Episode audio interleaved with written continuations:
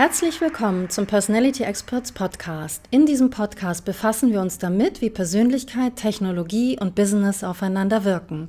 Gemeinsam mit Experten gestalten und entwickeln wir neue Bilder für die Rolle von HR und Unternehmen in der digitalen Transformation. Ich bin Jennifer Julie Frotscher, die Gastgeberin dieses Podcasts und Gründerin von Peets.de. Peets ist eure erste Anlaufstelle auf der Suche nach HR-Tools und Experten. Mein Gast heute ist Matthias Ziegler. Er ist Professor an der Universität Humboldt in Berlin. Er ist Präsident der European Association of Psychological Assessment und Geschäftsführer vom The Rock Institute. Wir sprechen über Persönlichkeitstests in Unternehmen, wie man sie anwendet und welche Aussagekraft sie haben. Außerdem sprechen wir über lebenslanges Lernen und welche Relevanz das heute für Unternehmen hat. Ich wünsche euch viel Spaß beim Personality Experts Podcast. Hallo Matthias. Hallo Jennifer. Ich freue mich, dass du heute da bist. Ja, danke für die Einladung. Gern. Vielleicht stellst du dich selber ein bisschen vor und erzählst uns was von dir. Gerne. Also mein Name ist Matthias Ziegler. Ich bin Professor für psychologische Diagnostik an der Humboldt-Universität zu Berlin. Das jetzt auch schon seit fast zwölf Jahren. Meine Lebensstation vorher München, Marburg, Eisenach. Also aus Eisenach komme ich ganz ursprünglich habe dann aber den schönen Thüringer Wald relativ schnell verlassen, weil es mir doch etwas zu klein war. Und wie gesagt, nach Stationen in Marburg, München bin ich jetzt in Berlin gelandet. Ähm, in meiner Forschung, da kommen wir nachher nochmal drauf, beschäftige ich mich relativ viel mit Persönlichkeit und Intelligenz und das mache ich auch schon eigentlich relativ lange jetzt. Da so eine universitäre Karriere immer ganz schlecht planbar ist, habe ich eigentlich vom Beginn des Studiums an und die ganzen letzten Jahre immer auch viel in der Wirtschaft gearbeitet als freier Berater, mittlerweile auch im Rahmen von Drittmittelprojekten. Habe mich da mittlerweile auch mit einer kleinen Firma und einem Partner selbstständig gemacht. Wir bieten eigene Lösungen in dem Gebiet an. Ansonsten ähm, versuche ich aber auch das Thema Assessment nicht nur in Forschung und Praxis, sondern auch im politischen Raum ein Stück zu vertreten. Das heißt, momentan bin ich Präsident von der European Association of Psychological Assessment und versuche da eben zu schauen, dass Themen, die für äh, ja, psychologische Diagnostik wichtig sind, auch entsprechend transportiert und in die politischen Gremien äh, transportiert werden. Ich bin auch Mitglied im Diagnostik- und Testkuratorium, das heißt, das ist ein Board von der Föderation Deutscher Psychologenvereinigung, wo es viel um Qualität im äh, Assessment geht. Das mhm. klingt jetzt alles sehr äh, sehr, sehr kopflastig. Deswegen sagt meine Frau immer an der Stelle, ich soll bitte unbedingt dazu sagen, ich bin auch ganz glücklich verheiratet und habe zwei kleine Mädchen. Wunderbar. Ja, das klingt super. Du hast jetzt auch die Themen schon ein bisschen angesprochen, um die es heute geht. Also Diagnostik, darüber wollen wir sprechen. Du hast mir erzählt, dass du an dem Thema Verfälschbarkeit der Testverfahren forschst. Und dann hatten wir das Thema lebenslanges Lernen identifiziert. Das finde ich auch super spannend. Und ich denke, wir starten mal mit dem, mit dem Thema Mensch in seiner Gesamtheit erfassen, also Thema Persönlichkeit und die Relevanz von Persönlichkeit in Unternehmen. Mhm. Wie, was, was tust du da? Was erforscht ihr da? Also vielleicht hole ich da mal ein kleines bisschen aus. Ähm, im, Im Zuge meines Psychologiestudiums, wie viele Psychologiestudenten, habe ich ursprünglich mal gedacht, ich wäre Therapeut und wende mich dem klinischen Bereich zu, habe dann aber im Studium relativ schnell gemerkt, dass das ist eigentlich nichts für mich. Habe dann Praktika gemacht in der großen Bank ähm, bei einer Personalberatung und habe da schon relativ früh gesehen, dass das Thema Persönlichkeit im beruflichen, sei es es geht um Personalauswahl oder Personalentwicklung, sehr wichtig ist. Dass es aber aus diagnostischer Perspektive nur sehr, ja, ich sag mal, rudimentär oder semi-professionell betrachtet wurde. Also wir haben ganz viel in diesen Esoterikbereich, will ich schon fast sagen, mhm. ähm, damals gehabt. Das ist ja auch schon ein paar Jährchen her. Da hat da sich ist, viel verändert. Da hat ja. sich viel mhm. verändert. Mhm. Ne? Aber damals hatten wir noch so Dinge wie, wenn der linke Daumen oben ist, dann ist die rechte Hirnhälfte dominant und solche, ja. solche Sachen. Und, ähm, und ich habe gedacht, das kann doch gar nicht sein, dass die wissenschaftlichen Erkenntnisse nicht in die Praxis transportiert werden. Und habe dann mhm. für mich so diese Schnittstelle Wissenschaft-Praxis erkannt, weil im, im Studium selber mich das Thema Persönlichkeit und wie Persönlichkeitstheorien Unterschiede zwischen Menschen erklären können im tatsächlichen Verhalten, das hat mich immer fasziniert. Und das zu verbinden zu können, das, hat, das fand ich ganz toll. Und meine, meine ursprüngliche Forschungsstrecke damals hatte noch stark mit dem Thema Verfälschbarkeit zu tun. Mhm. Also kann ich überhaupt Persönlichkeit in einem Anwendungskontext messen, ohne dass die Person das sich sozial erwünscht ähm, darstellt? Mhm. Und falls ja, kann ich das irgendwie bereinigen? Und über diese Forschung bin ich dann auch ganz stark in den Bereich Persönlichkeitsstruktur hineingekommen. Mhm. Das heißt, wie, wie differenziert sich die menschliche Persönlichkeit eigentlich aus? Und über diese Strukturgedanken hatte ich dann so eine Art Aha-Erlebnis, ähm, auch mal bei einem Kunden, als wir im Gespräch festgestellt haben, ja, aber das, was ihr da messt, das ist ja nicht immer so. Und dann habe ich gesagt, natürlich ist das nicht immer so. Es kommt auf die Situation drauf an, es ist ja kein, kein Determinismus. Mhm. Und der Kollege damals meinte, ja, aber keiner eurer Testverfahren bildet das ab. Und da habe ich gesagt, stimmt, keins der Testverfahren bildet das ab, weil wir die Situation an sich nicht wirklich messen können bisher. Das ist jetzt einige Jahre her. Heute können wir das messen. Was ist mit Struktur gemeint an Struktur der Struktur gemeint, von Persönlichkeit? Damit meine ich, wie viele, wie viele Persönlichkeitseigenschaften gibt es eigentlich? Sind das eher Kategorien oder Dimensionen? Sind die sehr breit, sehr schmal? Kann ich die runterbrechen? Also wir haben jetzt vor zwei Jahren ein, selber ein Modell publiziert, was auf den Big Five basiert, also fünf große Persönlichkeitseigenschaften. Was ja auf der Grundlage vom lexikalischen Ansatz Richtig. basiert und das sind 18.000 Begriffe, die Persönlichkeit beschreiben. Das war so, ursprünglich also, mal bei Oddbird und, äh, bei Allport und Oddbird waren das mal so ungefähr 16.000 ähm, mhm. Begriffe. Allerdings in der Geschichte der Konstruktion ist das immer eingedampft worden auf, ähm, na, sagen wir mal, 300, 400 Begriffe, was dazu geführt hat, dass in der ursprünglichen Big Five-Forschung alles, was so ein bisschen negativ konnotiert ist, erstmal rausgeflogen ist und die ursprünglichen Big Five sehr stark auf eher positive Eigenschaften fokussieren. Und dann ging ja in den letzten Jahren dieses Thema dunkle Seite der Persönlichkeit, dunkle Triade durch die Literatur. Da haben wir auch mhm. dazu geforscht und haben wir gemerkt, Mensch, das liegt alles irgendwie auch im Persönlichkeitsraum der Big Five, aber so ein bisschen links und rechts daneben. Und wir haben dann in einem großen Forschungsprojekt mit Kollegen aus den USA nochmal angefangen und haben ungefähr zweieinhalbtausend Persönlichkeits-Items, also Aussagen aus Fragebögen genommen und in die Big Five kategorisiert, dann Daten erhoben in Deutschland, in den USA und haben angefangen zu schauen, welche Persönlichkeitsfacetten stecken denn da wirklich drin. Und wir haben am Ende ein Modell entwickelt, was 42 unterschiedliche Persönlichkeitsfacetten beinhaltet, die sich eben auch auf die Big Five mappen lassen. Ähm, so dass wir das jetzt sehr breit und eben auch inklusive von dunklen Eigenschaften wie Narzissmus, Machiavellismus und so weiter abbilden können. Okay, und diese Kunden, die gesagt haben, das ist ja nicht immer das Gleiche, ähm, sondern es werden ja immer andere Sachen gemessen. Was, was war da genau gemeint? Also der Kunde meinte gar nicht, es werden immer andere Sachen gemessen, sondern er meinte, dass wenn jetzt ein Fragebogen sagt, du bist extravertiert, mhm dann ist das aber ja nicht immer so, sondern es gibt Situationen, wo eine Person auch mal nicht extravertiert ist. Also der Berufsbezug und der Tätigkeitsbezug, genau. das wurde angemerkt. Das wurde angemerkt mhm. und tatsächlich so eine, so eine von Situation zu Situation schwankende, ich sag mal, Verhaltensausprägung. Also ich kann ja. der extravertierteste Mensch der Welt sein mhm. und ich sage es jetzt mal ganz krass, auf einer Beerdigung werde ich trotzdem nicht singen, tanzen und lachen, es sei denn, ich komme aus einer Kultur, wo das üblich ist. Mhm weil wir uns situationsangemessen verhalten können. Und dass dieser Interaktionismus-Gedanke, den wir dann in der Forschung versucht haben, auch umzusetzen und mittlerweile auch ganz erfolgreich umsetzen können. Also das meinst du auch damit, ähm, dass du die, die theoretischen Aspekte in die Praxis übersetzt und es dann wieder zurückträgst in die Forschung? Genau, das ist mir ein wichtiges Anliegen. Zum einen habe ich natürlich auch Interessen, die ganz originär nur Forschungsinteressen sind, um zu sagen, also wie ist die Struktur der Persönlichkeit, das hat jetzt erstmal keinen unmittelbaren Anwendungshintergrund. Aber ich möchte diese Erkenntnisse, die wir dann ähm, erzielen, natürlich auch in der Praxis ausprobieren und schauen, wie kommt es da an, was hat es da für einen Mehrwert. Mhm. Und durch diesen Kontakt mit Praktikern nehmen wir natürlich auch wieder viele Fragestellungen mit in die Forschung, um sagen zu können, ja, das stimmt, da haben wir in der Forschung ein Defizit, das haben wir bisher nicht gesehen, wie können wir das adressieren? Ja, für Firmen ist ja eigentlich immer nur wichtig, ähm, was dann am Ende für ein Ergebnis dabei rauskommt, also dass sie einen Mehrwert davon haben, dass sie mit den Testverfahren arbeiten. Mhm. Und ähm, letzter Instanz ist es ja auch wichtig, dass sie dadurch Geld einsparen oder die Qualität erhöhen, also eigentlich klassische KPIs. Und die wissenschaftlichen Aspekte verstehen die ja häufiger auch gar nicht so. Das heißt, die muss man eigentlich adäquat transportieren. Mhm. Ja, das Thema Wissenschaftskommunikation ist so ein zweischneidiges Schwert. Also tatsächlich die Qualitätskriterien, die du ansprichst, ähm, die jetzt so die psychologischen Testverfahren ausmachen, über die rede ich mit Kunden jetzt eigentlich, seitdem ich noch Student im fünften Semester war und ein Praktikum gemacht habe. Also die haben sich jetzt inhaltlich nicht wirklich verändert, die Qualitätskriterien. Mhm. Ähm, aber ich kann sagen, als Student im fünften Semester, wenn ich dann in so einer großen Personalerrunde gesagt habe, aber Moment mal, das Verfahren, was wir da einsetzen wollen, hat vielleicht die und die Defizite dann wurde mir höflich zugehört und genickt und trotzdem einfach was anderes gemacht. Das ist auch immer noch so. Und ich meine, das liegt daran, dass es einfach so schwer kommunizierbar ist. Es ist ja, schwer verständlich.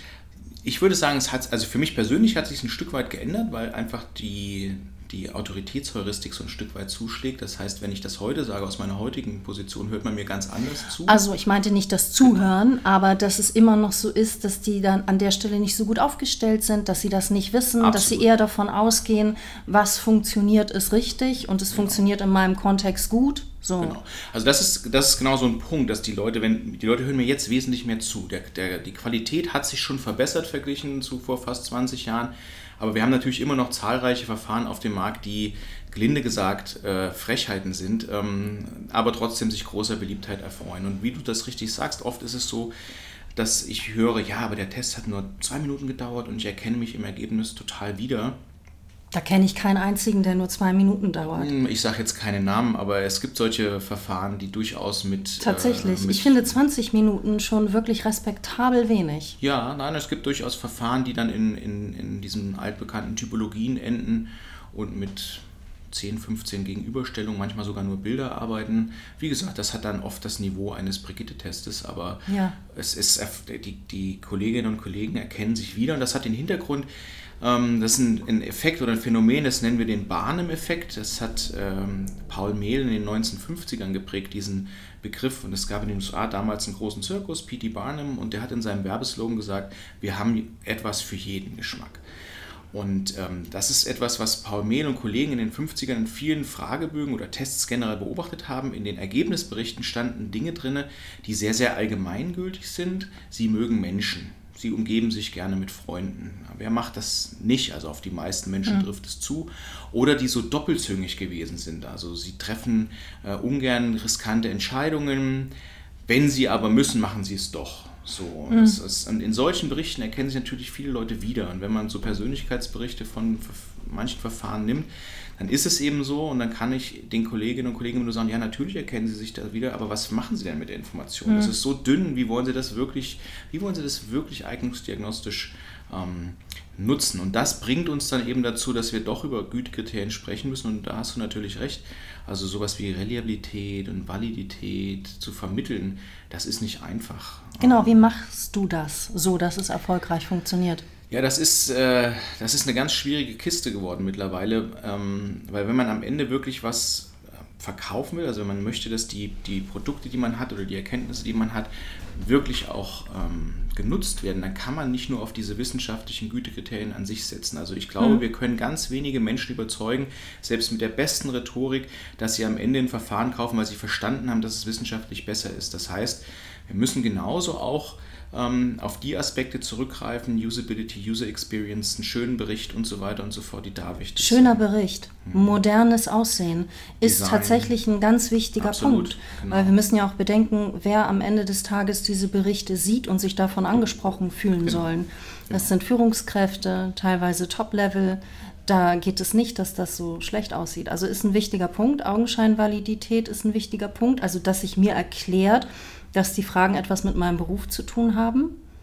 Genau. Ich finde auch, das sollte nicht zu lange dauern, das Ausfüllen der Fragebögen. Also ab einem gewissen ähm, Punkt wird es auch eine Zumutung.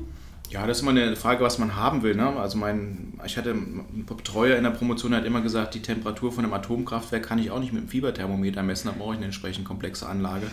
Das heißt, wenn ich die diagnostische Fragestellung ein umfassendes Persönlichkeitsbild ist, dann brauche ich vielleicht dann doch mal 40, 45 oder vielleicht eine Stunde. Mhm. Ähm, so, ich wollte aber nochmal auf die Sache mit den Gütekriterien kurz eingehen wie man das vermittelt, weil ich jetzt nicht den Eindruck erwecken will, dass es am Ende nur um den Bericht geht, weil wir kommen nicht umhin, natürlich auch diese Gütekriterien in die Waagschale zu werfen, mhm. weil ansonsten das ja ein unfairer Wettbewerb ist, wenn wir nur nach Ästhetik entscheiden ähm, und das, was eigentlich der hohe Aufwand dahinter ist, eine saubere, wissenschaftsbasierte Konstruktion, nicht berücksichtigen würden. Und das heißt Vermittlung und da kann man da schaue ich jetzt wirklich auf eine lange, fast 20 Jahre äh, Erfahrung zurück, wie ich das didaktisch an der Universität umsetzen kann. Wir haben Lehrbücher geschrieben, sowohl zur Testkonstruktion, aber auch zur Einführung in die Diagnostik, die sich mit diesem Thema auseinandersetzen. Wir haben versucht, Qualitätsstandards da zu entwickeln. Ich war in der äh, Novelle der DIN und auch der ISO 10667 äh, beteiligt. Und da geht es immer wieder darum, wie können wir das so einfach formulieren, dass äh, auch Anwender das verstehen, also an, Lehrbüchern beteiligt und so weiter und so fort. Und da kann ich nur sagen, wir kommen da nicht umhin. Es ist viel mit Arbeiten mit Bildern und bunten Worten. Ähm, aber ich bin da immer wieder auch für neue Ideen und Gedanken sehr, sehr dankbar. Mhm.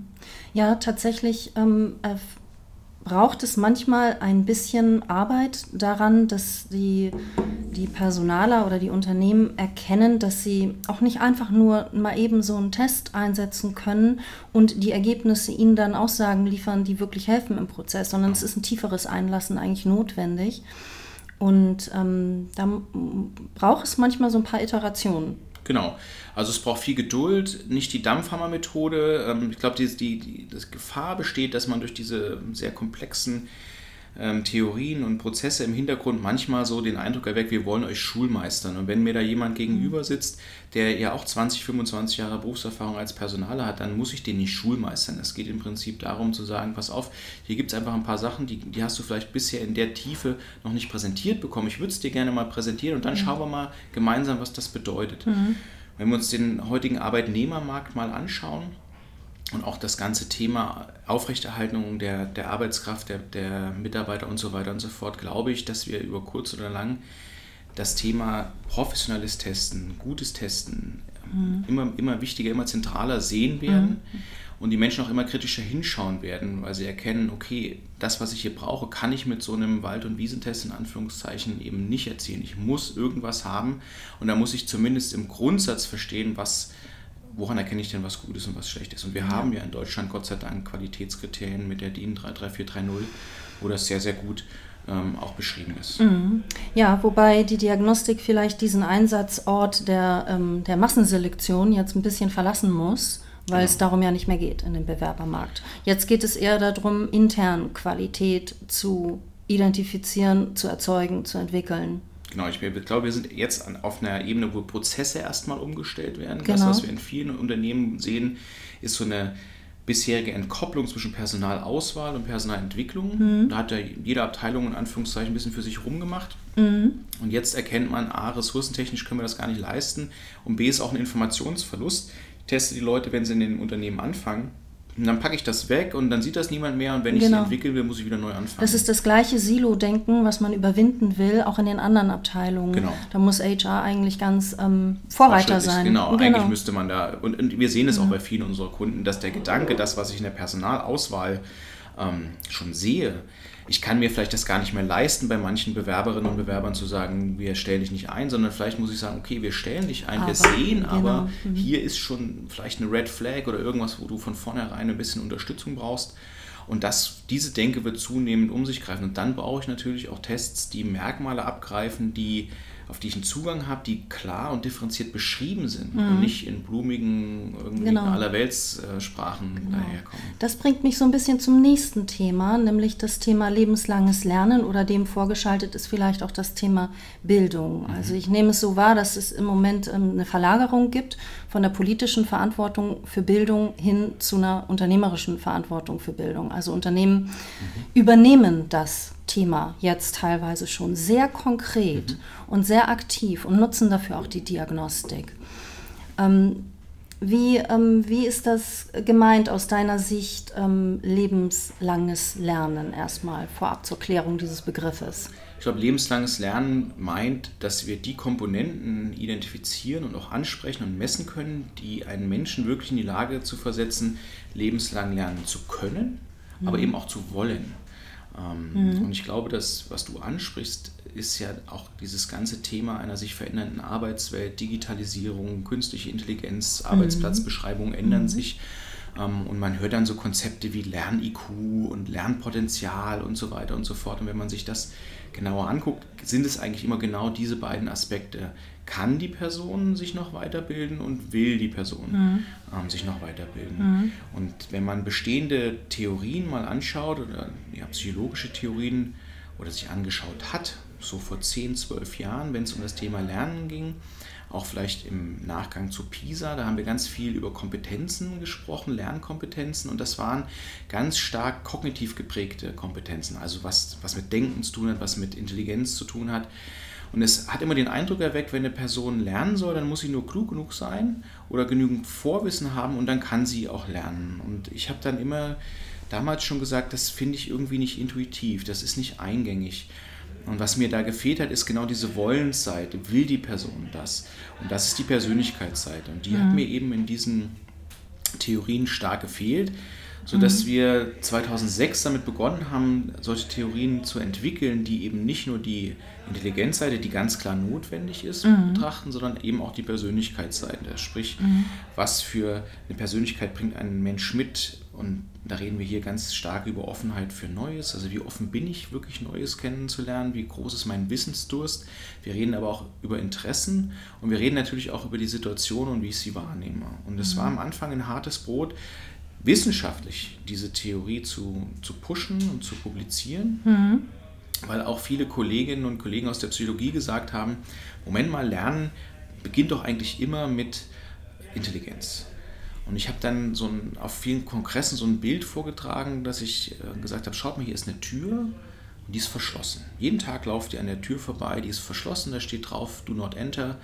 Wer von euch würde denn gerne wissen, was hinter der Tür ist? Hm. Und da ging natürlich, klar, Wissenschaftler im Raum, fast alle Hände gingen nach oben. Und dann habe ich gesagt, so eines Tages, die Tür steht Spalt auf, wer geht denn jetzt rein? Mhm. Da waren es schon etwas weniger Hände und dann habe ich mir da so ein Bild hingesetzt ähm, von einem Kunstwerk, was leicht adaptiert war, so dass dann auch ein, Lacher im Publikum war und habe gesagt, seht ihr, jetzt habt ihr alles, alle was gelernt, nämlich so ein Schild Do Not Enter, das schützt euch auch vielleicht vor der einen oder anderen Gefahr. Aus einer theoretischen Sichtweise seid ihr aber jetzt da reingegangen, weil ihr klug seid, weil die Lerntheorien sagen, ihr seid klug, deswegen lernt ihr. Ihr merkt aber, das passt nicht. Ihr seid da reingegangen, weil ihr neugierig seid. Einige von euch sind vielleicht nicht reingegangen, weil sie ängstlich sind. Das heißt, der Ausgangspunkt des, des Lernens Persönlichkeit, Persönlichkeit. Hm, bestimmte Merkmale. Und Ganz wir sind genau. dann wieder bei den Big Five, ne? Wir sind wieder bei den Big Five. Also ich glaube, dass der dass es mittlerweile ein sehr breiter Konsens ist mhm. in, der, in der Wissenschaft, dass wenn wir vom Persönlichkeitsraum sprechen, wir eigentlich über die Big Five, manchmal jetzt auch die Big Six wird gesagt, das ähm, ist das sogenannte Hexaco-Modell, was sich aber nur in Details von den Big Five äh, unterscheidet. Ähm, das definiert eigentlich den Persönlichkeitsraum. Lange Zeit gab es noch die Idee, dass wenn wir in den klinischen Bereich kommen, also über Persönlichkeitsstörungen reden, dass das nochmal qualitativ was anderes ist. Wenn also jemand eine Zwangsstörung hat, verfügt er über qualitativ eine andere Persönlichkeitsstruktur, als die gesunde Persönlichkeit ist. Heute wissen wir aus vielen empirischen Untersuchungen und theoriebildenden Fokusgruppen, dass wir das nicht annehmen müssen, sondern dass auch die pathologische Persönlichkeit sich im Big Five-Raum eben in Extremen abbilden lässt. Ja, genau. Insofern ja, ich weiß, auf dem Personalmarkt oder Eignungsdiagnostikmarkt gibt es noch jede Menge Verfahren, die sich vielleicht sogar versuchen, von den Big Five abzugrenzen. Aus wissenschaftlicher Perspektive ist das ähm, eigentlich ein, ein Drops, der gelutscht ist. Ja, viele messen ja einfach ähm, andere, andere Bereiche, also Kompetenzen, die sie, vielleicht steht auch gar kein psychologisches Modell dahinter, sondern eine empirische Forschung. Und wenn sie es dann aber gut machen, dann schaffen sie Korrelationen zu den Big Five. Genau, also das wäre, da muss man immer genau schauen. Also wir haben selber auch ein Verfahren entwickelt, was Kompetenzen misst. Mhm. Und da sind wir wieder bei diesem, was kann eine Person, was will eine Person. Wir würden die Kompetenzseite eher auf der, was kann eine Person ähm, verorten. Mhm. Und da muss ich bei einer Testentwicklung darauf achten, dass die Korrelationen mit den Big Five jetzt nicht zu hoch sind, mhm. weil ich ja was anderes messen möchte. Wenn mhm. ich auf einmal ein Verfahren habe und sage, das misst äh, Kompetenzen, das korreliert aber zu Punkt 6, Punkt 7 mit den Big Five, mhm. dann ist mir das vielleicht nicht so gelungen. Ähm, wenn ich aber ein Persönlichkeitsverfahren entwickle und sage, das misst nicht die Big Five, dann muss man eben auch nachweisen, dass es nicht mit den Big Five korreliert. Und bisher habe ich das nicht gesehen. Also ich kenne kein Verfahren, das sagt, ich messe hier Persönlichkeit und es korreliert dann tatsächlich nicht hoch mit den Big Five. Mhm. Okay, eine ähm, Sache, die mich auch beschäftigt ist, also wir sprechen von lebenslanges Lernen. Man merkt das ja auch, dass, ähm, dass es an der Stelle deutlich angezogen hat. Früher war das noch so, man hat eine Ausbildung gemacht, eine Sache gelernt und gut mhm. war. Und heute kommen ständig irgendwelche neuen Tools, Themen, Technologien in verschiedensten Sprachen. So, mhm. also da, der Druck hat sich da enorm erhöht. Andererseits wird auch ähm, darüber gesprochen, also künstliche Intelligenz und so weiter und ähm, Forschung und ein, ein Chip, der ins Gehirn eingesetzt werden kann, der ermöglicht, dass man mit dieser Welt des Wissens leichter verbunden wird. Und tatsächlich operative Maßnahmen dazu starten jetzt ja auch. Also fängt an. Das würde bedeuten, dass man gar nichts mehr lernen muss. Schlag von, von, von ähm, also in einem Zeitraum von vielleicht zehn Jahren könnte es ja möglich sein, dass ähm, man diese ganzen, ähm, das Wissen sich über einen Chip ins Gehirn einpflanzen kann. Was ist dann? Dann müssen wir auf einmal gar nicht mehr lernen, oder wie?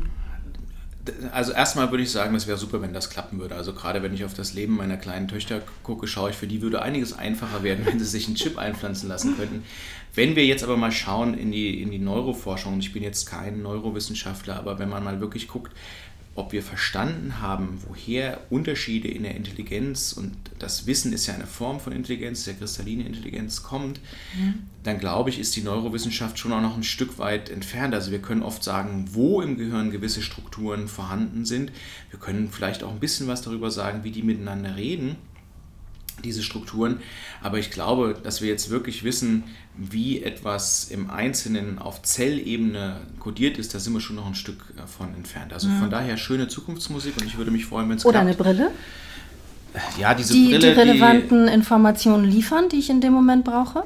Also ich glaube, da, davon sind wir ja so Terminator-mäßig gar nicht so weit äh, genau. entfernt ähm, mhm. mit unseren vernetzten Welten. Die Frage ist dann, inwieweit man noch bereit ist, diese Informationen aufzunehmen, diese Informationsflut mhm. auch verarbeiten kann und will. Da sind wir eben wieder genau bei diesem Können und Wollen. Mhm. Das menschliche Gehirn ist nun mal nicht bei jedem gleich. Mhm. Also in der, in der Neurowissenschaft wird zwar oft so etwas getan, dass man sagt, wir haben 100 Leute in den Scanner gesteckt, gesteckt und dann haben wir mal das Gehirn gemittelt. Also es ist immer so was wie ein Average Brain.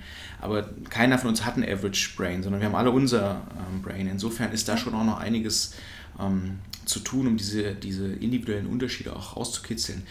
Was wir aber wissen, ist, dass je älter Menschen werden, desto stärker leidet die Fähigkeit, irrelevante Informationen ausblenden zu können. Das heißt, wenn ich jetzt so eine Brille habe und ich bewege mich in einem bestimmten Kontext und ich kriege einfach alle Informationen und davon ist nur ein Teil relevant und ich müsste selber entscheiden, was ist die relevante Information, die ich mir ziehe, dann ist es wahrscheinlich so, dass wir mit zunehmendem Alter Schwierigkeiten haben werden, das irgendwie zu fokussieren. Damit müsste man also auch erst umgehen. Die Brille müsste also ähm, nicht nur die Realität augmentieren, wie wir heute so schön sagen, sondern sie müsste vielleicht eine Vorauswahl an Informationen treffen können, um zu sagen, was ist für dich in dieser Situation jetzt relevant. Und da sind wir dann wieder bei dem Wollen-Aspekt, ob eine Person sich so einschränken lassen will, dass eine irgendwie geartete künstliche Intelligenz vorher entscheidet, was für mich in der Situation relevant ist und was nicht. Mhm, genau. Was kann ein Unternehmen konkret tun, wenn es sich auf die Fahne schreibt, die Bildung ein Stück weit zu übernehmen? Und ähm, auch auf die Idee kommt, dass das Thema Persönlichkeit da ähm, relevant ist. Also wenn diese, diese Annahme schon da ist, wenn die Bereitschaft dazu schon da ist, was, worum geht es dann? Was sind die konkreten Schritte, die dann stattfinden müssen? Also ich glaube, dass erstmal ganz wichtig ist zu erkennen, dass wenn wir über Persönlichkeit reden, dass es eben nicht nur eine Persönlichkeitseigenschaft ist, die relevant ist. Also Offenheit für Erfahrung habe ich jetzt genannt. Mhm. Das ist ziemlich relevant, wenn es um den Lernprozess selber geht. Wir wissen heute aber, dass Lernen ganz oft in Teamkontexten entsteht. Ich muss das in Lerngruppen machen und so weiter und so fort. Das heißt, Extraversion spielt eine Rolle. Also bin ich gesellig, bin, arbeite ich gerne mit anderen zusammen. Lernen ist auch immer wichtig, dass ich einen Zeitplan folge. Das heißt, Gewissenhaftigkeit spielt eine Rolle, sich Ziele setzen, ein bisschen ehrgeizig sein. Und wenn wir über diese Art von Lernen reden, heißt das ja auch, das Gelernte nicht irgendwie wegzupacken und sagen, schön, jetzt habe ich die dritte Fremdsprache gelernt, sondern es geht darum, dieses Wissen anzuwenden. Das heißt, ich muss auch in noch ungewohnte Kontexte hineingehen. Also ich muss mit Unsicherheit umgehen, reden also über emotionale Stabilität. Ich muss vielleicht auch negatives Feedback bekommen, das hast du jetzt noch nicht gut gemacht. Auch das wäre emotionale Stabilität. Das heißt, ich und auch ein Stück Verträglichkeit. Das heißt, ich brauche eigentlich die Persönlichkeit in der Bandbreite und ich muss wissen, dass das eben situativ eingebettet ist. Ich würde also einem Unternehmen, was versucht, einen ganzheitlichen Lernansatz ähm, umzusetzen, erstmal äh, empfehlen zu schauen, was, was schaffen wir eigentlich für Lernumgebung? Welche Persönlichkeitseigenschaften sind da wichtig? Wie wird das Gelernte tatsächlich in die Praxis getragen? Welche Facilitatoren und Blocker gibt es da? Also was hilft mir, das umzusetzen und was nicht? Und welche Persönlichkeitseigenschaften spielen hier eine Rolle? Das klingt jetzt sehr kompliziert. Aber Arne für sich, wenn man ein bisschen Grundverständnis von den Big Five hat, ergibt sich das in der Regel wirklich, ich sag mal, über den gesunden Menschenverstand, wenn man sich anguckt, was für Aufgaben muss ich denn da eigentlich machen. Und das bringt uns dann an den Punkt zu sagen, jetzt haben wir es definiert im Sinne von, was müssen die Menschen mitbringen und jetzt muss ich das natürlich messen können. Da würde ich immer sagen, ein wissenschaftlich fundiertes Instrument. Und jetzt kommen wir zu so einem Problem. Was machen wir, wenn wir feststellen, jemand ist nicht offen oder jemand ist nicht extravertiert oder ist vielleicht nicht der emotional stabilste? Es galt lange Zeit, dass diese Art von Persönlichkeit, die Big Five, dass die eigentlich fast nicht veränderbar sind. Also spätestens mit 30 in Stein gemeißelt und da tut sich nichts mehr. Heute wissen wir, das ist nicht ganz so. Ich kann Persönlichkeit schon auch noch verändern, mhm. aber es ist sehr ressourcenintensiv. Und da sind wir eben wieder bei dem Punkt, Personalauswahl, Personalentwicklung verbinden, ganz frühzeitig anfangen und sagen, diesen Menschen wollen wir vielleicht behalten, weil der viel kognitives äh, Potenzial mitbringt. Wir sehen aber, wenn es um die Lernpersönlichkeit geht, da müssen wir frühzeitig was machen, da müssen wir immer äh, Hilfestütze, Hilfe, eine Hilfe zur Hand geben oder eine Stütze zur Hand geben, damit wir diesen Menschen nicht überfordern. Weil das ist es am Ende, wenn ich jemanden mit einer Persönlichkeit in mhm. eine Umgebung bringe, die nicht einigermaßen auf die Persönlichkeit passt, das ist eine Überforderung und die Menschen werden entweder das still über sich ergehen lassen und einfach nichts ändern oder diese Situation verlassen. Okay, jetzt kann ich mir aber nicht vorstellen, dass es tatsächlich eine bestimmte Persönlichkeitsausprägung gibt, die in jeder Situation garantiert, dass man gut lernen kann, sondern das werden ja wohl verschiedene Persönlichkeiten genau. sein. Genau, also es sind verschiedene Persönlichkeitseigenschaften, die da eine Rolle spielen und dann ist das Ganze natürlich auch ein Stück weit äh, kompensatorisch. Also ich kann mir etwas Neues erschließen, weil ich sehr, sehr hoch auf Offenheit bin und sage, ich, ich, ich habe einfach einen inneren Drang, Neues zu verstehen. Ich kann aber natürlich auch sehr leistungsmotiviert sein und sagen, ich weiß, ich muss das jetzt hinkriegen, auch wenn es mich eigentlich überhaupt nicht interessiert, aber für meinen Job muss ich das können. Hm. Und dann gehen beide vielleicht mit demselben Drive daran, dann kompensiert sich das. Also haben wir selber Studien gemacht, wo wir auch zeigen können, dass es so Kompensationseffekte zwischen Offenheit und Gewissenhaftigkeit geben kann. Und das muss man sich eben überlegen. Also es wäre fatal jetzt zu sagen, wir identifizieren irgendwie vier, fünf Persönlichkeitsfacetten und da musst du auf dem Level liegen und wenn nicht, dann war es das mit Lernen. Kann dich. das sein, dass das dann auch ähm, unternehmensweite Unterschiede gibt? Also dass das eine Unternehmen eher so eine Lernkultur hat und das andere eher so eine und dass dann unterschiedliche Ausprägungen in den Eigenschaften notwendig sind. Absolut. Wenn wir mal neben die Persönlichkeitsseite jetzt die Interessenseite stellen, dann wissen wir, Menschen suchen sich berufliche Umfelder, die ihrer Interessenstruktur entsprechen. Und Interessen korrelieren zwar mit Persönlichkeit, sind aber schon noch mal eine eigene Konstruktgruppe. Und wir wissen, dass es eben bestimmte Berufe, die sich ja dann vielleicht in bestimmten Branchen auch äh, gehäuft finden, mit bestimmten Interessenprofilen einhergehen. Es wird also so sein, dass ich bestimmte Interessenprofile in manchen Branchen oder Unternehmen oder Abteilungen innerhalb von Unternehmen gehäuft finde. Also das klassische ein ITler oder ein Controller versus eine Salesperson, das wird sich ja. schon entscheiden. Und dann brauche ich auch entsprechend vielleicht andere Persönlichkeitsstrukturen. Ein anderes entscheidendes Auch im Lernverhalten. Auch im Lernverhalten. Also nicht nur in der Ausübung erfolgreicher Tätigkeit, sondern auch in der Art und Weise, wie diese Menschen lernen. Genau, weil der Lerninhalt, der muss präsentiert werden, das haben wir in, unserem, in unserer Forschung auch zeigen können, der muss präsentiert werden in einer interessenkongruenten Form. Das heißt, wenn ich jetzt dir was beibringen will, was dich wirklich auch nur ansatzweise minimal interessiert, dann wirst du, wenn du sehr offen bist, da vielleicht am Anfang mitziehen, aber irgendwann musst du sagen, Leute, das interessiert mich einfach nicht. Lasst mich in Ruhe. Hm. Ähm, und das heißt, ich muss es interessenkongruent einkleiden und wenn ich eben bestimmte Interessenprofile gehäuft habe, dann hat das natürlich auch eine Auswirkung darauf, wie ich Inhalte in der Lernumgebung oder in einem Lernkontext präsentiere und transportiere. Mhm. Okay. Mir ist das mit den Big Five und den Eigenschaften immer so ein bisschen zu wenig. Ich finde Kompetenzen und ein größerer Fächer eigentlich auch sehr wesentlich. Und ich kann mir auch gut vorstellen, dass es Profile gibt, die in den Big Five das alles nicht erfüllen und trotzdem gut lernen oder trotzdem gute Leistungen abliefern.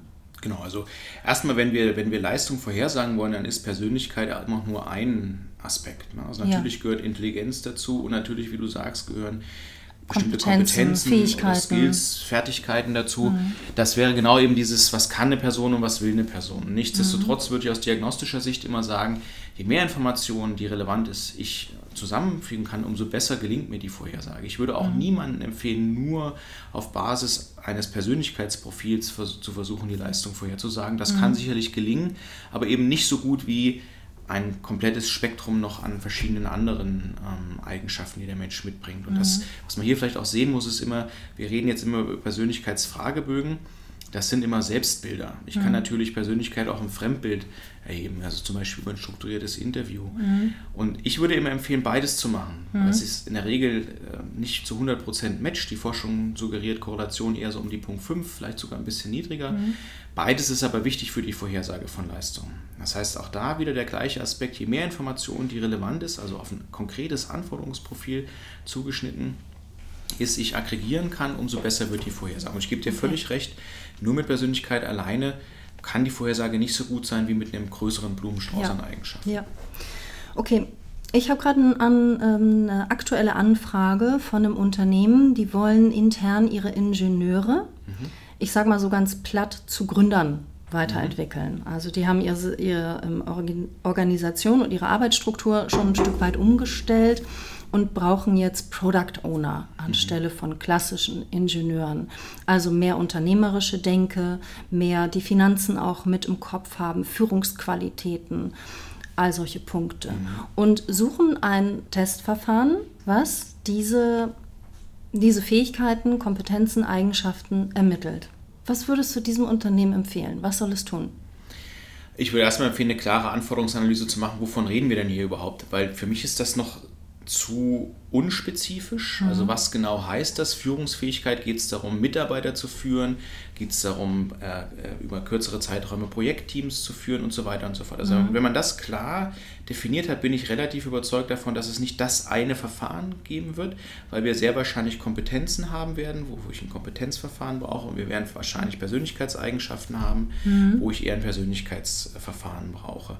Vielleicht kann man das dann auch noch mit einem Interview kombinieren. Ich will ein, ein Beispiel geben, was die Herausforderung ist. Wir wir haben in der Persönlichkeitspsychologie zum Thema Führung wahnsinnig viel Forschung und mittlerweile auch Meta-Analysen. Und eine Sache, die wir bei sagen können für Führung, die relativ wichtig ist, ist die Persönlichkeitseigenschaft Verträglichkeit. Also wenn ich eine Führungskraft bin, dann muss ich verträglich sein. Klar, ich muss meine Mitarbeiter irgendwie abholen, ich muss dafür sorgen, dass die in einem Umfeld sind, wo sie sich wohlfühlen. Wir haben aber auch viel Forschung zum Thema Unternehmertum und was zeichnet eigentlich ein Unternehmer aus. Und deswegen habe ich gewiss äh, Verträglichkeit gepickt, weil bei Unternehmertum ist es genau gegenteilig. Ja. Wenn ich Unternehmer sein will, dann muss ich geringere Verträglichkeitswerte Ein bisschen unbequemer genau. sein. Ich muss Fragen was stellen. durchsetzen. Mhm. Ich muss auch mal jemanden über die Klinge springen lassen. Wenn mhm. ich jetzt sage, ich suche eine Person, die, das, die praktisch Unternehmer und Führungskraft ist, dann müssen wir eben klar sagen, wo brauche ich denn was? Was ist wichtiger? Bin ich Unternehmer nach setzen. außen? Ja, oder mhm. bin ich Unternehmer nach außen? Oder bin ich auch Unternehmer nach innen, interne, externe Kunden? Wie ist das gemeint? Welche Rolle hat die Führung? Und dann kann man gegebenenfalls sagen, okay, wir müssen das auch situativ erheben müssen, sagen, wie verhältst du dich in so einer Situation wie verhältst du dich in Richtig, es ist doch eigentlich auch absolut möglich, beides in einer Persönlichkeit zu vereinen. Es geht doch eigentlich nur um den Grad der Bewusstheit und Steuerungsfähigkeit. In dem Moment, wo ich weiß, was, genut was gebraucht wird, kann ich es doch ähm, situativ einsetzen. Genau, also das ist diese, diese Idee, dass Persönlichkeitseigenschaften auch durch die Situation beeinflusst werden. Wir müssen aber schon sagen, wenn ich jetzt jemanden habe, der einfach von Natur aus sehr, sehr verträglich ist, dann kann es sein, die Person kommt in eine Situation und erkennt, hier muss ich jetzt eigentlich mal richtig hart sein und muss jemand die Klinge springen lassen. Die werden das im Zweifelsfall nicht machen oder nur sehr schweren Herzens machen. Innere Widerstände Richtig. haben, mit denen man aber arbeiten kann. Ja, mit denen man arbeiten kann, aber das wäre der Punkt, den ich vorhin gemeint habe. Einstellen, messen, und dann weiß ich, okay, äh, wenn die Person in solche Situationen kommt, genau. dann müssen wir was tun. Ganz genau. Und dann muss das Unternehmen auch unterstützen, aus Ganz meiner genau. Sicht. Es muss nicht nur, nicht nur bewerten oder den Rahmen vorgeben, inwieweit das zu funktionieren hat, sondern diese Art von Persönlichkeitsentwicklung auch unterstützen. Dafür brauchen Unternehmen aber auch den Glauben daran und die Gewissheit, dass das geht. Genau. Und ich denke mal, dass das noch gar nicht so im allgemeinen Bewusstsein angekommen ist, sondern es noch so festhängt aus den früheren Jahrhunderten, dass Persönlichkeit etwas Festes ist und das nicht veränderbar ist. Genau, also das ist tatsächlich auch was, was in der Psychologie, äh, in der Persönlichkeitspsychologie erst so in den letzten zehn Jahren wirklich ein Thema geworden ist, wo wir auch empirische Befunde haben, die zeigen, ja, Persönlichkeit lässt sich verändern. 2017 kam eine Meta-Analyse raus von Brand Roberts und Kollegen und die hat gezeigt, welche Effekte Therapie, wir sagen jetzt mal wirklich Therapie, auf die Persönlichkeitsveränderung hat.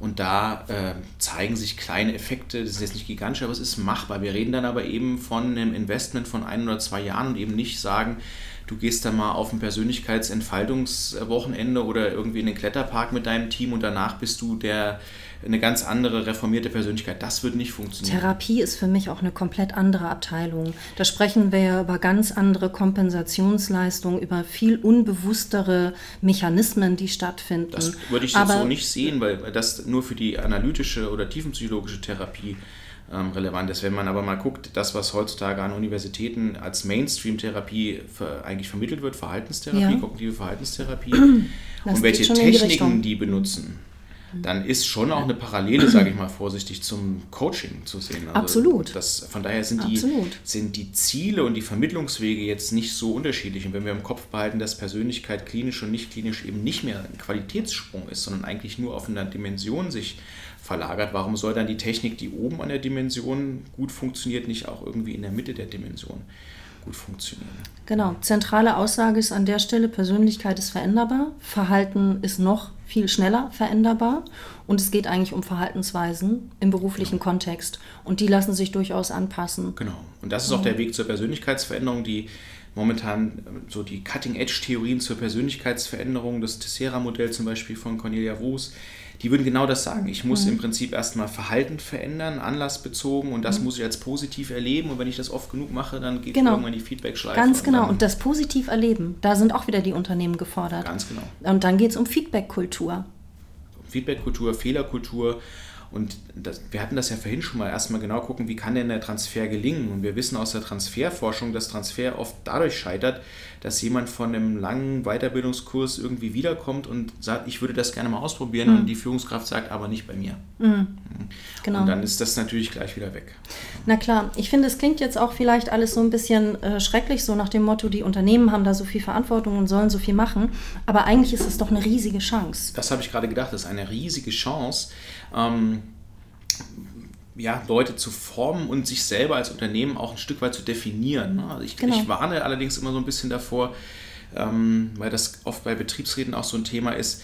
Es ist nicht so, dass wir dann die Firma XY-Persönlichkeit bilden werden. Menschen leben und arbeiten, aber das Leben ist mehr als nur der Arbeit. Das heißt, das, was an der Arbeit passiert, formt den Menschen, aber das, was im Privaten passiert, natürlich auch.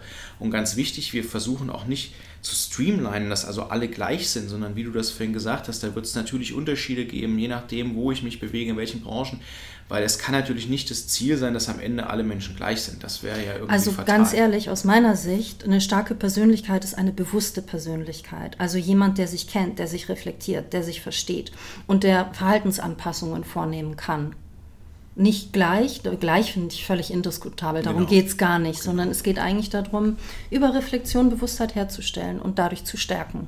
Ja, und da ist, glaube ich, auch nochmal diese, diese Können- und Wollen-Seite ganz wichtig, dass man dann sagt, wir, wir suchen jetzt auch nicht im Extrem lauter komplementäre Persönlichkeiten, das ist auch Quatsch. Also es ist nicht so, dass wir dann, dass Teams erfolgreicher sind, wenn ich ganz viele hm. unterschiedliche Persönlichkeiten zusammenbringe. Die müssen komplementär sein in ihrem Kompetenzset. Da brauche ich tatsächlich genau. gewisse Unterschiede. Genau, in genau, genau. In, in, den, in den Tätigkeiten, genau. im Doing. Aber im mhm. Persönlichkeitsbereich mhm. ist es schon so, wenn wir uns ähnlich sind, dann klappt es auch ein bisschen das besser. Ist, das ist eine super Differenzierung zum Thema Diversität und He genau. Heterogenität. Mhm, super.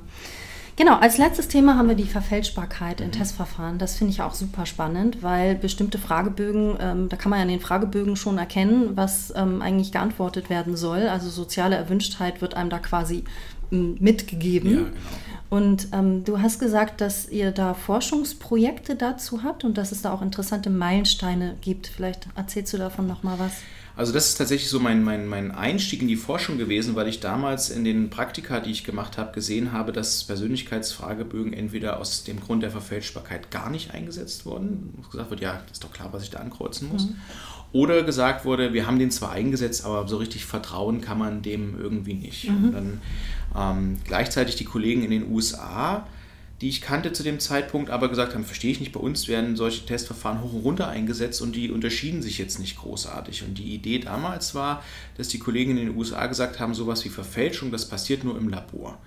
In der, mhm. Im Real-Life-Setting passiert das eigentlich gar nicht. Und das heißt, eine der, der ersten Forschungsaufgaben, die wir uns damals gestellt hatten, waren zu prüfen, gibt es sowas wie Verfälschung im realen Leben überhaupt oder nicht? Und das haben wir dann mit Kollegen aus Florida gemeinsam dann auch mal zeigen können. Ja, ungefähr 40 Prozent der Personen in einem realen Auswahlkontext verfälschen ihre Antworten. Und zwar in Interviews, aber auch in Persönlichkeitsfragebögen und so weiter. Was für Verfälschungen sind das? Genau, das ist witzigerweise nicht das, was man erwartet, dass jemand dann überall fünf von fünf möglichen Punkten ankreuzt. Also dieses ganz also das Platte, Beste. Das macht mhm. kaum einer. Mhm. Sondern wir haben dann rausgefunden, was die Menschen machen, ist, sie lesen erstmal so eine Aussage und überlegen, ist das für den Job, auf den ich mich bewerbe, relevant? Ja, nein. Wenn Sie Nein sagen, ist nicht relevant, dann kreuzen Sie entweder das an, was Sie ehrlich ankreuzen würden, oder die Mitte.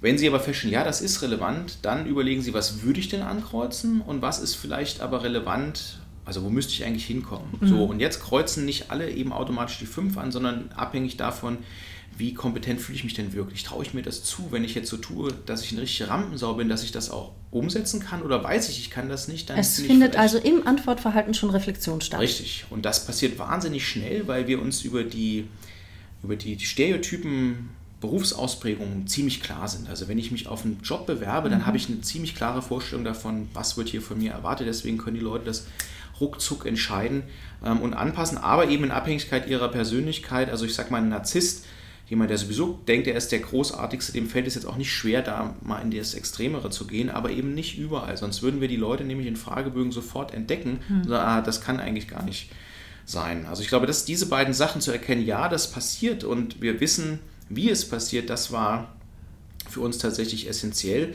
Mhm. Und dann kam die Frage auf, ja, welchen Effekt hat es denn? Mhm. Auch die Schule gab es Kolleginnen und Kollegen, die gesagt haben, na klar wird verfälscht, aber ist egal. Es hat eh keinen Einfluss auf die, auf die Rangreihe, es hat auch keinen Einfluss auf die Gütekriterien. Wir mussten also dann was entwickeln, was es uns erlaubt, die, die Unterschiede in den Antworten, die jetzt auf die wirkliche wahre Persönlichkeit zurückgehen und das, was auf Fälschen zurückgeht, erstmal zu trennen. Das habe ich in meiner Disk gemacht, langes, langes äh, Papier geworden, kann man sich runterladen, wen es interessiert.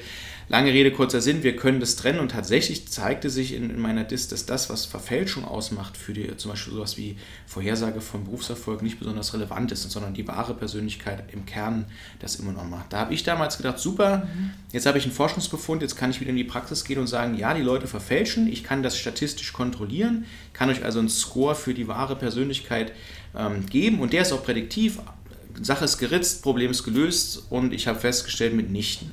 Mhm. Ähm, also das, Doch nicht so einfach. Es, es, wird einfach nicht gekauft nach dem Motto, wie, was heißt denn das, statistisch kontrolliert? Hm, das ist alles ganz schwierig. Ach so, es wird nicht, es wird nicht verstanden oder nicht Richtig, geglaubt. Es, es wird nicht geglaubt. Aha, ähm, aha. Also nicht, dass es sich in der Praxis nicht bewahrheitet hat, sondern es wird nicht akzeptiert, es dass es so ist. Genau. Mhm. So, und das heißt, wir haben dann das Forschungsprogramm angepasst und gesagt, okay, dann müssen wir mal gucken, gibt es tatsächlich Möglichkeiten, Verfälschung im Antwortprozess schon zu unterbinden. Da war das ganze Thema soziale Erwünschtheitsskalen und so weiter und so mhm. fort. Da haben unsere Forschungen gezeigt, das können wir eigentlich alles vergessen. Das funktioniert durch die Bank weg alles nicht. Was ist das, eine soziale Erwünschtheitsskala? Da streut, man, da streut man in den Fragebogen so Items ein wie ähm, ich habe noch nie gelogen oder ja, genau. ich. ich ähm, also wo, wo, ganz klar ist, ähm, dass es eine Übertreibung ist. Genau, und die mhm. Idee ist, wer diese ähm, sehr positiven Eigenschaften alle für sich beansprucht, lügt. Und dann gibt es aber auch negative Eigenschaften wie, ich habe schon mal ähm, äh, Müll in die Umwelt geworfen oder ich habe schon mal geflucht. Und wer das alles abstreitet, der würde auch lügen. Wir wissen aber, dass wenn die Leute solche Sachen ausfüllen, sie denken, na gut, so eine absolute Aussage, das werden die schon so nicht meinen. Die meinen jetzt eher so, ich habe schon mal einen Kaugummi weggespuckt. Ja klar, ja. Das, äh, ja. na, das hat jeder. Aber die meinen jetzt vielleicht eher, ich habe Öl in den Wald gekippt. Und das ja. habe ich wirklich noch nie gemacht. Und schon würde der Fragebogen sagen, du hast gelogen, weil du hast gesagt, du hast das noch nie gemacht. Okay, das funktioniert also das nicht. Das funktioniert nicht. Und mhm. äh, wir sind dann aufmerksam geworden auf ein eigentlich ganz althergebrachtes Antwortformat, das sogenannte Forced-Choice-Format. Das heißt, ich habe mehrere Aussagen, die verschiedene Persönlichkeitseigenschaften abdecken. Im klassischen Format sind das zwei bis vier Aussagen. Jede Aussage deckt eine andere Persönlichkeitseigenschaft ab und die sind nach sozialer Erwünschtheit gematcht. Sag mal ein Beispiel von so einer Aussage. Also das sind ganz klassische Aussagen aus dem Persönlichkeitsfragebogen, also sowas wie ich bin ehrgeizig, ähm, ich probiere gerne neue Sachen aus, ich komme gut mit anderen Menschen zurecht. Also Sätze, die mich beschreiben. Genau. Mhm. So, und dann ist und die dann Aufgabe, ranke ich diese Sätze nach mm, was trifft am meisten auf mich zu genau, und was am wenigsten. Genau, und im Unterschied zur Likert-Skala ist das wie?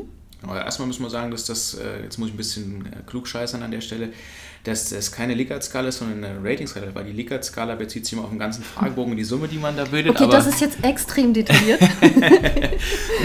der Unterschied ist das Scoring. Also bei einer, bei einer Rating-Skala, da habe ich sagen wir mal, 1 bis 5 Punkte pro Aussage und dann habe ich 20 Aussagen Extraversion und dann kann ich das aufsummieren. Mhm. Das heißt, der Punkte-Range geht von 20 bis 100 und da kann mhm. ich sehr gut Differenzen zwischen Menschen abbilden. Okay, mein Punkt war jetzt aber eigentlich eher die Nutzerseite, weil ich erlebe es so, dass eine Likert-Skala sich für mich total anders anfühlt als ein Forced-Choice-Format. Genau. Weil im Forced-Choice-Format habe ich nicht das Gefühl, dass ich das manipulieren kann genau. oder sollte. Es genau. trifft mich auch emotional auf einer anderen Ebene. Genau. Es ist irgendwie holistischer. Und eine Likert-Skala ist immer sehr eins, sehr kleinteilig, sehr, sehr detailliert. Also das ist tatsächlich eine Beobachtung, die viele User machen. Wenn man auf die reine Bearbeitungszeit schaut, gibt es keinen Unterschied. Das, beide Verfahren mhm. sind ungefähr gleich schnell. Es ist aber tatsächlich so, dass die Selbstreflexion, die nötig ist, um so ein Forced-Choice-Format auszufüllen, gefühlt deutlich höher ist. Ähm, mhm. Ich muss einfach viel mehr über mich nachdenken, was trifft wirklich auf mich zu und was bin ich nicht. Wenn ja. die Aussagen nach sozialer Erwünschtheit gematcht sind, heißt das in der Regel auch, sie sind nach Schwierigkeit gematcht. Also die sind alle gleich schwer. Und ja. gleich schwer heißt, es ist für mich immer gleich schwer zu oder zuzustimmen oder abzulehnen. Deswegen ist es tatsächlich kognitiv ein bisschen anspruchsvoller wohl und auch wird als, als schwieriger erlebt. Aber die Aussagen sind in der Regel, also die Forschung bisher zeigt, dass sie ähnlich valide sind, wenn es um Kriteriumsvalidität geht, vielleicht sogar ein bisschen besser sind als der übliche Ansatz. Ich will aber unbedingt noch was Forced zum, Choice. Genau. Okay. Ich will unbedingt noch was mhm. zum, zum Forced Choice sagen, ja, weil, bitte. um auf das Scoring zurückzukommen, der klassische Forced Choice Ansatz, den gibt es ja schon, wie gesagt, ewig. Und der klassische Forced Choice Ansatz heißt, wenn ich solche vier Aussagen habe, die, die ich als am meisten auf mich zutreffend ausgewählt werde, die kriegt einen Punkt. Mhm. Und die, die ich als am wenigsten auf mich zutreffend ausgewählt habe, kriegt einen Minuspunkt oder null Punkte. Ähm, und die dazwischen kriegen im Prinzip gar keine Punkte. Und das heißt aber, am Ende hat jeder sozusagen gleich viele Chips, die er verteilt. Mhm. Das ist ein sogenanntes ipsatives ähm, Datenformat. Und das bedeutet, ich kann am Ende zwar für jede Person sagen, du bist extravertierter, als du gewissenhaft bist, ich kann aber nicht sagen, wie extravertiert du bist oder wie gewissenhaft du bist.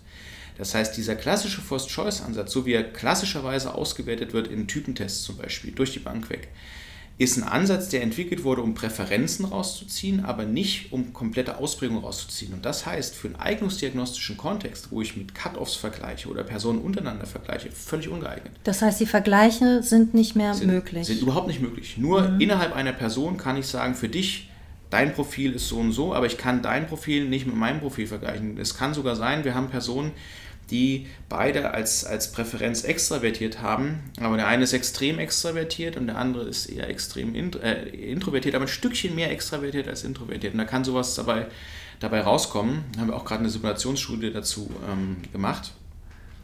Und der Knackpunkt, warum ich vorhin gesagt habe, so um 2010 war, dass eine, eine Kollegin, die Anna Brown, damals eine Methode wieder aufgegriffen hat, die Thurston in den 1930ern entwickelt, aber damals nicht umsetzen konnte, weil es gab keine Computer, mhm. dass man aus so einem Forced-Choice-Format doch einen sogenannten normativen Score ziehen kann mit ja. extrem viel Rechenleistung. Ja.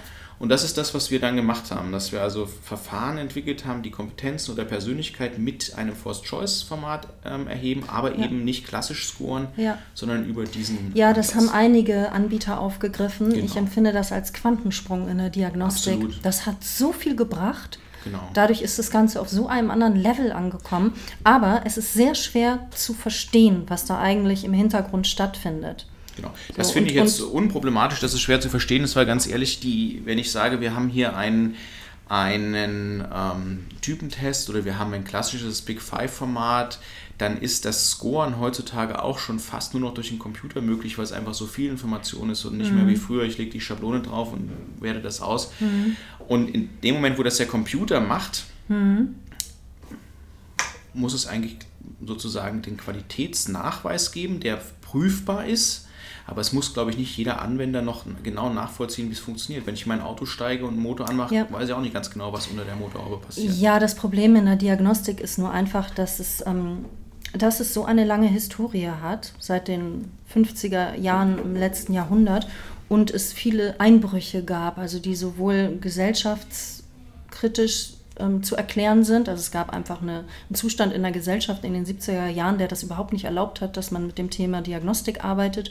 Und dann haben wir das Thema mit, ähm, ja, mit dieser enormen Verbesserung durch die Wissenschaft und durch die Technologien. Und das ist halt bei vielen noch nicht so richtig angekommen. Das muss noch klarer kommuniziert werden. Ich glaube, das ist ein ganz wichtiger Punkt, dass wir in, in Deutschland und ja, vielleicht auch in den anderen deutschsprachigen äh, Regionen und Ländern noch diese Antipathie gegenüber Testverfahren haben, weil wir denken, dass das irgendwie unfair ist. Mhm. Und das Gegenteil ist der Fall. Richtig. Also wenn das ich, ist genau das Gegenteil. Genau, und das muss man den Leuten klar machen. Mhm das heißt nicht, dass, dass der Test am Ende sagt, ähm, dass irgendjemand mehr oder weniger wert ist, sondern er bildet einfach vorhandene Unterschiede ab. Alle sollen die gleichen Chancen haben, das ist mir ganz wichtig. Aber die Messung äh, des Potenzials, mit denen ich diese Chancen ähm, verfolge, die sollten möglichst fair sein. Und Testverfahren bieten hier eigentlich die fairsten Lösungen, die wir im Markt haben. So, ich finde, das war ein super Schlusswort. Vielen Dank, Matthias. Bitteschön. Tolles Gespräch. Ja, danke. Mhm.